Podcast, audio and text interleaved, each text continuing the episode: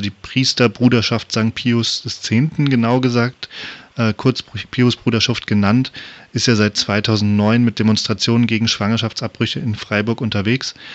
Und an sich ist eine Position gegen Schwangerschaftsabbrüche was, was die Bruderschaft ja mit vielen anderen religiösen Gruppen teilt.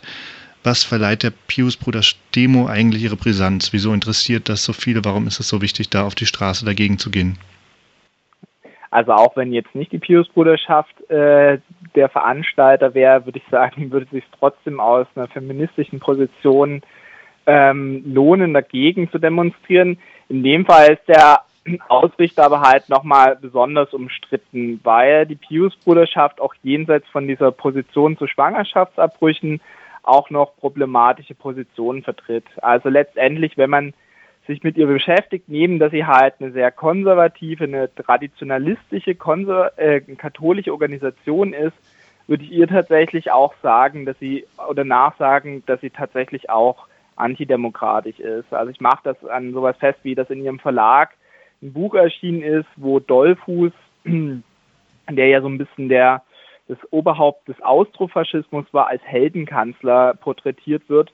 Und da, glaube ich, ist dann schon eine ziemliche Entfernung zur ja, parlamentarischen Demokratie oder Demokratie allgemein festzustellen. Also die wollen letztendlich ähm, auch ihre religiösen Vorstellungen, ihre konservativ religiös geprägten gesellschaftlichen gesellschaftliche Agenda auch über eine säkulare Verfassung erheben. Das schreiben die auch tatsächlich immer wieder. Und sie sind auch ähm, immer wieder durch antisemitische Aussagen aufgefallen, sowohl einzelne bis ganz hoch nach oben. Also sie hatten ja einen ähm, recht offen auftretenden Holocaust-Leugner unter ihren Bischöfen, der ist aber inzwischen ausgeschlossen worden. Und dann hatten sie tatsächlich aber auch immer wieder so Verschwörungstheorien, die halt ähm, von Freimaurern und anderen Hintergrundmächten äh, gesprochen haben, die auch stark antisemitische Formen angenommen haben.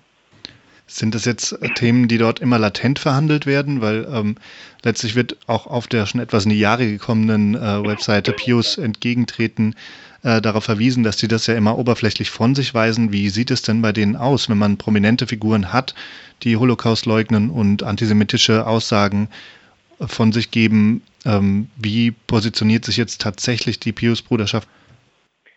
Naja, also natürlich lehnt man das ab. Ich glaube, das hat auch was teilweise mit unterschiedlichen Verständnissen von Antisemitismus zu tun. Holocaustleugnung ist keine offizielle Position der Pius-Bruderschaft, aber sie war halt jahrzehntelang möglich. Also, dass dieser Bischof Williamson halt das gemacht hat, das wusste man. Das war auch schon im spätischen Fernsehen, Jahre bevor das in, den Pre in der Presse in Deutschland thematisiert worden ist. Und das war aber halt sozusagen an einer an einem Punkt, wo über die Wiedereingliederung der Pius-Bruderschaft in die katholische Kirche verhandelt worden ist. Und das war immer auch ihr Herzanliegen, sozusagen wieder zurück. Sie waren eigentlich schismatisch, also hatten sich abgespalten.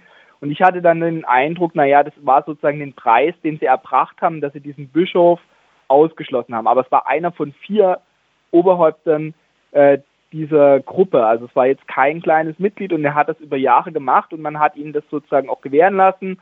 Und ich glaube tatsächlich auch, dass die Holocaust-Leugnung auch was mit dem Antisemitismus, der im Rest der ähm, Pius-Bruderschaft beziehungsweise auch in größeren Teilen des katholischen Traditionalismus verbreitet ist, wo ich die Pius-Bruderschaft mit dazu zählen würde, was zu tun hat. Also es ist kein Zufall, dass da halt einer von vier Bischöfen sozusagen nochmal diesen eigenen Kurs fährt.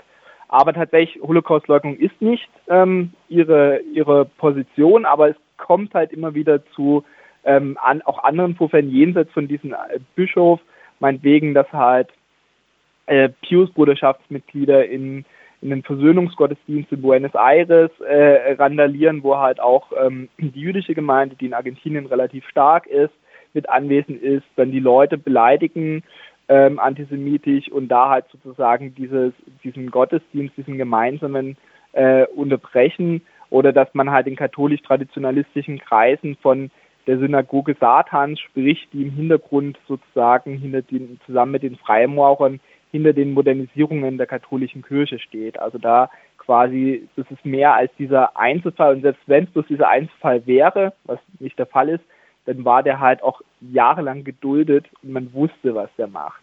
Erst als es quasi ein Skandal geworden ist und die Wiedereingliederung äh, quasi gefährdet hat, hat man ihn sozusagen so ein bisschen fallen lassen.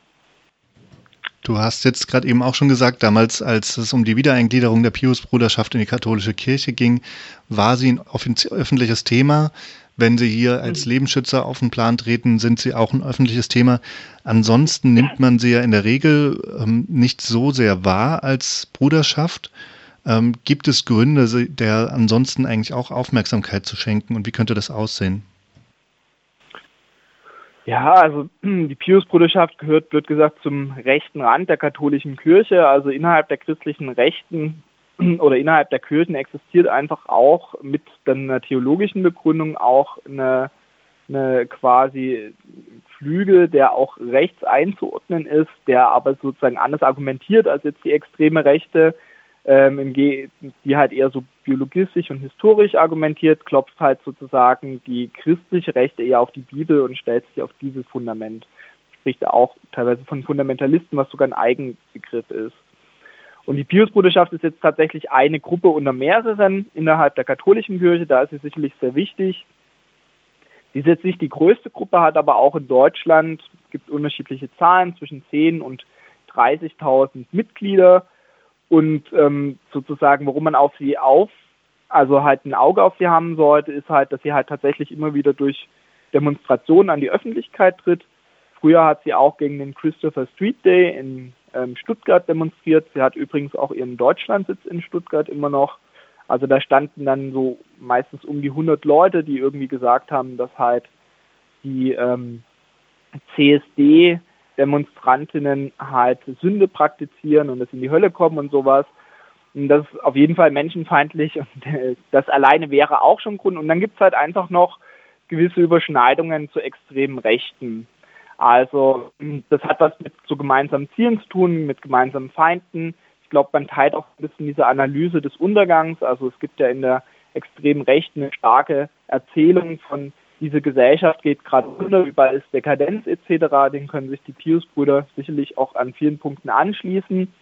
Ähm, und da ist es halt auch kein Zufall, dass halt man wegen der Generaloberer in, aus Deutschland, ähm, Schmidberger heißt er, auf diversen Burschenschaftshäusern referiert und sozusagen auch nochmal seine Gruppe, also meistens stellt er irgendwie auch seine Pius-Bruderschaft vor oder dass er mal an der Jungfreiheit schreibt oder dass zum Beispiel als einen eine rechte Veranstaltung in Stuttgart fast gefloppt wäre, damals von so einer kleinen Rechtspartei namens Die Freiheit organisiert, dass die dann halt im, auf dem Haus der Pius-Bruderschaft sozusagen als Ersatzlocation stattfinden konnte. Also da gibt es schon auch die Überschneidungen, die nochmal mehr zum Hinschauen nötigen. Ich glaube aber, dass tatsächlich auch einfach der Inhalt, also was das für eine Gruppe ist, was sie für ein politisches Programm vertritt, ähm, was sie für diese Gesellschaft will, auch wenn sie jetzt nicht quasi davor ist, das großartig umzusetzen, dass das auch auf jeden Fall wichtig mag, ähm, die Pius-Bruderschaft im Auge zu behalten.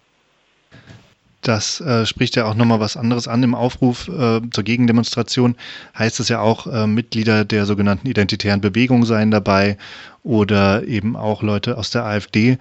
Ist das jetzt eine personelle Überschneidung oder zeichnet sich tatsächlich eine offizielle Zusammenarbeit ab äh, bei diesen Demonstrationen? Mm, naja, eine offizielle Zusammenarbeit wird es vermutlich nicht sein. Die ähm, fast alle religiösen Gruppen tun sich nicht direkt an eine Partei anschmiegen, egal wie inhaltlich nahe die denen vielleicht sein mag.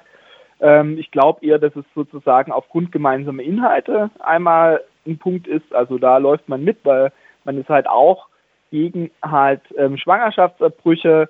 Man verbindet das dann auch noch häufig mit so einem Untergangsdiskurs von das deutsche Volk stirbt aus. Das gibt es auch bei den christlichen Rechten, aber das gibt es auch ganz stark bei der extremen Rechten.